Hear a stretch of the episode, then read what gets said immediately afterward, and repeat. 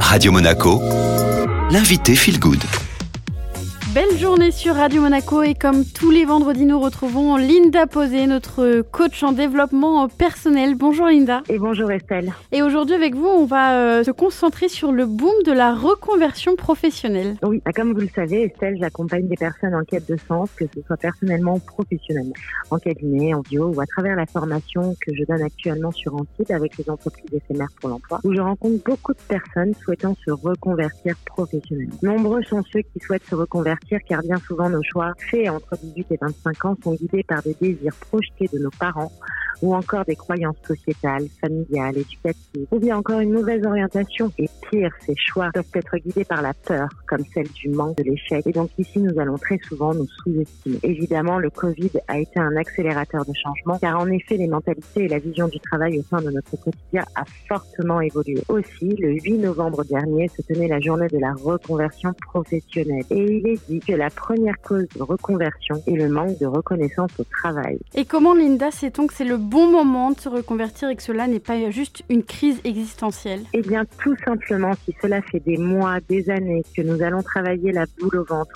ou bien à reculons, que nos symptômes sont crise d'angoisse, anxiété, insomnie, qui rythment nos journées, c'est clairement le moment de revoir notre positionnement. Si bien sûr cela n'est même pas d'un harcèlement au travail ou de mauvaise ambiance au travail. Notre envie de changement peut être aussi due à une envie de se réaligner à qui nous sommes vraiment, revenir à ce qui donne du sens pour nous. Enfin, cela peut aussi être dû à l'ennui régulier. Nous avons fait le tour de ce job comme un sentiment de ne plus rien apprendre. Ce qui fut mon cas par exemple, j'ai adoré ma première vie, mais il était temps que je passe à autre chose et que je revienne à mes premiers amours, la psychologie et le développement personnel. Et alors quels sont les enjeux à prendre en compte dans une reconversion? Alors parfois nous sommes seuls ou confrontés à des complexités bien grandes comme euh, parents isolés, âge avancé, manque d'argent, gestion des enfants. Et cela peut paraître être des freins à réaliser ses souhaits. Aussi, on peut savoir intimement que nous ne sommes plus à la bonne place. Cependant, nous ne savons pas du tout vers quoi nous diriger pour une reconversion pro réussie. Et alors Linda, quels sont les conseils que vous pouvez nous donner pour réussir notre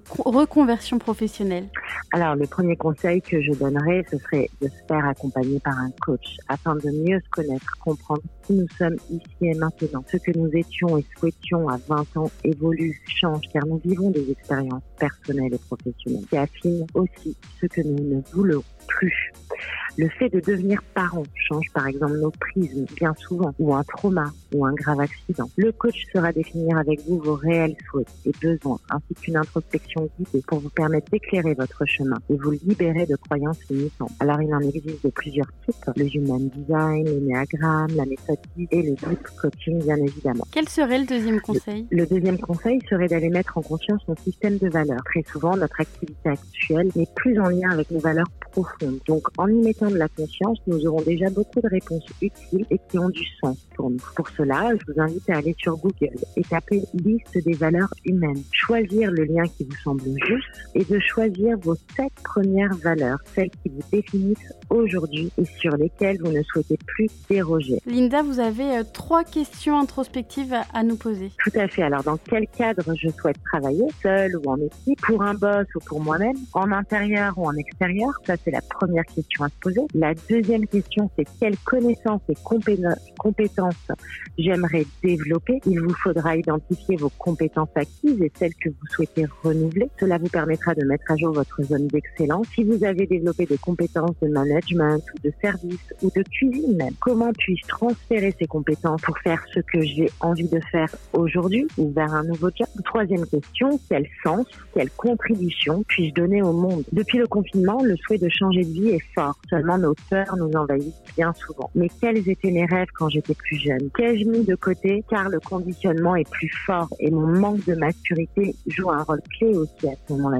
Alors quelle vie je veux? Redonner du sens à vos projets. Je veux participer à responsabiliser les gens au respect de l'environnement. Suis-je sensible à la condition animale? Aux femmes battues?